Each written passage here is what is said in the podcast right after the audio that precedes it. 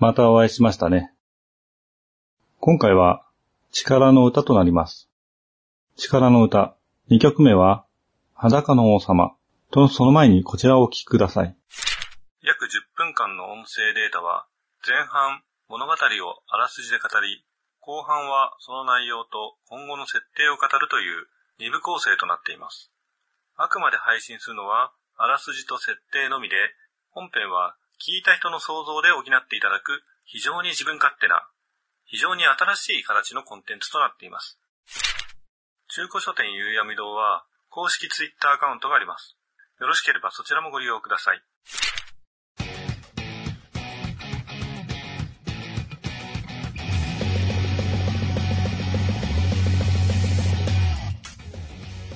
台風の日の夜、磯谷優子は遅くまで眠ることができませんでした。その日の夕暮れに出会った少年、宮脇拓也の言葉が頭から離れなかったのです。人の心をつかむ、そういう、なんというか、波長というか、とにかく人を魅了する声なのに、人の心をつかむ声。それは磯谷が心から望んでいた評価でした。小さな頃から歌うことが好きで、いつも歌を口ずさんでいた磯谷にとって、それは呼吸することと同じことのようでした。しかし、年齢を重ねるうちに、磯谷が歌うと、周りで不思議なことが起こるようになりました。周りにある電化製品が動作不良を起こすようになったのです。最初はそれとの因果関係はわかりませんでしたが、小学5年生の春頃、磯谷がいつものように歌っていた時、原因はよくわかりませんでしたが、その力がより強く発揮されたことがあったのです。磯谷の周りに光の粒が現れたかと思うと、次の瞬間、バチバチと激しい音を出し始めました。それを目の当たりにした磯谷は、さすがにその現象が自分の歌によるものだと結論付けるほかありませんでした。そのことについて母に相談すると、ある事実を打ち明けられたのでした。母の家系では、もともと不思議な力を持った子供が生まれてきたというのです。その時、母はそれを証明するかのように、近くにあった筆箱をいとも簡単に宙に浮かせました。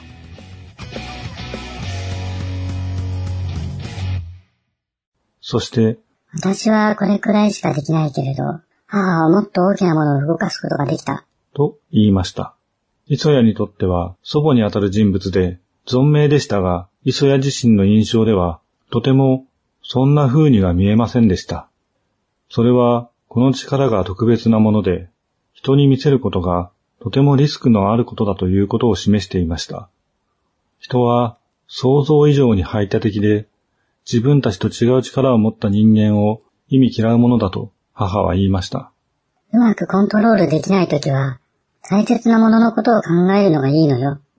磯谷は母の言葉を心に刻みました。そして、その日から人前で歌うことをやめたのでした。それでもああやって誰もいない場所に行っては一人で歌うということを繰り返していたのは、やはり歌うことが好きだったからです。どんなに嫌なことがあっても、歌っていれば幸せな気分になれました。繰り返し歌いながら力を制御する方法をずっと考えていました。大切なものをイメージするとき、いつも家族のことを考えました。そしてある程度はコントロールできるようになっていました。あの日は失敗したのではありません。力がなくなっていないことを確認していたのでした。だから、もう大丈夫なんじゃないかと、磯谷は思いました。思いたかったのかもしれません。もし夏休みの間に、あの人ともう一度会うことができたら、その時は、そう考え、次の日、台風一過の空の下、彼と出会った砂浜に出かけました。彼はすでにそこにいて、ギターを弾きながら歌っていました。磯谷が好きなブルーハーツの裸の王様という曲でした。彼も磯谷に気づき、ギターの手を止めて言いました。磯谷優子。まさか、昨日から待っていたの？磯谷は冗談めかして聞いてみました。彼は当然、まさか。と答えます。でも、君を待っていたんだ。磯谷は不思議な気持ちになりました。彼の言葉が自分の心のどこか凝り固まった部分をほぐしてくれているようでした。私も、会えるかと思ってきた。磯谷は素直な気持ちで言いました。え、じゃあ、いいよ。一緒にやろうよ。その日から、磯谷は宮脇とほとんど毎日会って、今後の活動についての話をしました。とりあえず最初の目標は、9月に学校で行われる文化祭です。宮脇は夏休みに入る前、体感ステージの利用枠を抑えていました。まだ1年生の磯谷は知りませんでしたが、毎年演劇部や吹奏楽部などと一緒に、いくつかのバンドが体育館ステージの利用枠を申請します。宮脇は2年生でした。二人で最初にカラオケに行った時は少し緊張しましたが、特に問題は起こりませんでした。大丈夫、コントロールできていると、磯谷は確信しました。夏休みももうすぐ終わるという頃、家族で夕食をしている時、小学6年生になった妹の葵が言いました。お姉ちゃん最近機嫌がいいよね。もしかして、彼氏でもできた？は？何言ってんの？だって葵見たもん。お姉ちゃんさ、駅の近くのカラオケで、ちょっとワイルドな感じの人と一緒にいたもん。磯谷はハッとして、まず父の顔を見ました。父が興味深そうに、なんだそれ、不良じゃねえだろうな。と、からかい混じりに言ってきたので、磯谷はあしらうように、バカじゃないの？とだけ返しました。その後、母の様子を確認すると、ちょうど目の前のハンバーグを箸で刻んでいるところでした。切れ端をご飯の上に乗せて、カラオケね。とだけ言いました。とりあえず大丈夫だって。と、磯谷は心の中でつぶやきました。改めまして、夕闇堂の根岸です。今回のメインは、磯谷優子となります。課題テーマ、不思議な力という部分で、念動力を選びました。サイコキネシスですね。PK です。マザーというゲームの魔法に当たる超能力で、攻撃系の際、PSI と読んでる人もいますが、サイと読むんですよね。攻撃系の際についていた PK とはサイコキネシスのことです。PK ファイヤーとか PK ビームとかですね。磯谷のは PK サンダーって感じですかね。フランクリンバッジで跳ね返されちゃいますね。イメージとしては強めの静電気って感じですね。それほど問題になるような力ではありません。本人が気にしている劣等意識のようなもののメタファーですね。超能力系のお話で主人公が女性の場合割とありがちなのが女系家族特有の力みたいな感じですね。君の名はでもそんな感じの設定ありましたよね。ということは、妹葵にもその力があるのかという問題が出てきますが、今は何も考えていません。家族が出てくるシーンがここだけなんですよね。まあ短い話なもんで。世代ごとに徐々にその力が弱まっているというイメージなんですが、磯谷の力は母親が見せたものを動かすというものではありませんからね。はっきり言って超能力の能力そのものについてはそれほど重要ではありません。それが磯谷の好きな歌の足かせになっているという部分が重要なんですね。物語というのは一つだけ今までとは違った判断をするという部分だけで結構出来上がっちゃうんですよね。いつもならしない選択をするまでの経緯、小さな積み重ねや真実を知ったことで、それまで当たり前だったものが違ってしまうみたいな話とか、逆にその選択をした結果というもの、何の気なしにいつもと違うことをしたらこうなったみたいな話ですね。力の歌では毎回一曲、ブルーハーツの曲が出てきます。前回は世界の真ん中、そして今回は裸の王様ですね。前回の世界の真ん中は、磯谷が一人誰もいない浜辺で歌う歌ですね。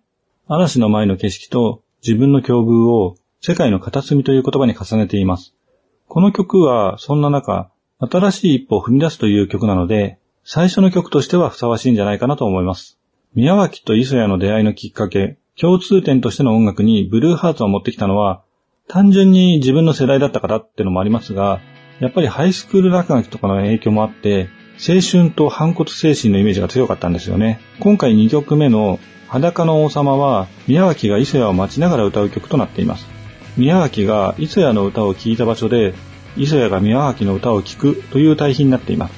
不安を抱えながらも、最初は勢いで動き始めるという感じで、宮脇の歌は磯谷を説得するような曲なんですが、それを聴くときには、すでに磯谷の心が決まっているという感じですかね。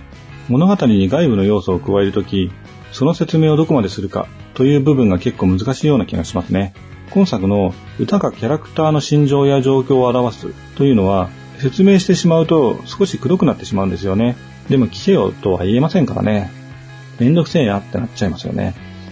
一応この物語のテーマは歌で気持ちを伝えるっていう部分なんですけどね。ところで女性ボーカルのブルーハーツってどうなんだって思いますよね。以前、リンダリンダリンダという邦画がありまして、高校生ガールズバンドが文化祭でブルーハーツをやるって内容だったんですけど、ガールズバンドなので女性ボーカルでした。映画の良し悪しっていうのはわかんないんですけど、全編通して日常感を強く意識した作りで、普通の高校生が普通にバンドやって、たまたまその曲がブルーハーツって感じでした。特に音楽的に成功するとかのお話ではないので、バンドをやるイコール青春的なお話でしたね。良いとか悪いとか言ってないですよ。カバーとかで、ブルーハーツの曲を歌う女性ボーカリストってのもいるんですけど、結構アレンジがされていて、全然ブルーハーツ感ないんですよね。ボサノバ系とかね。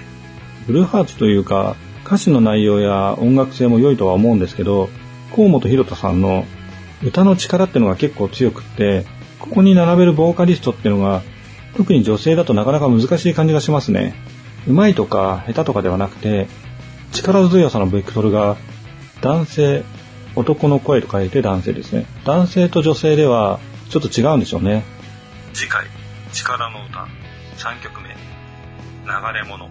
この番組は架空の中古書店、夕闇堂がお送りしました。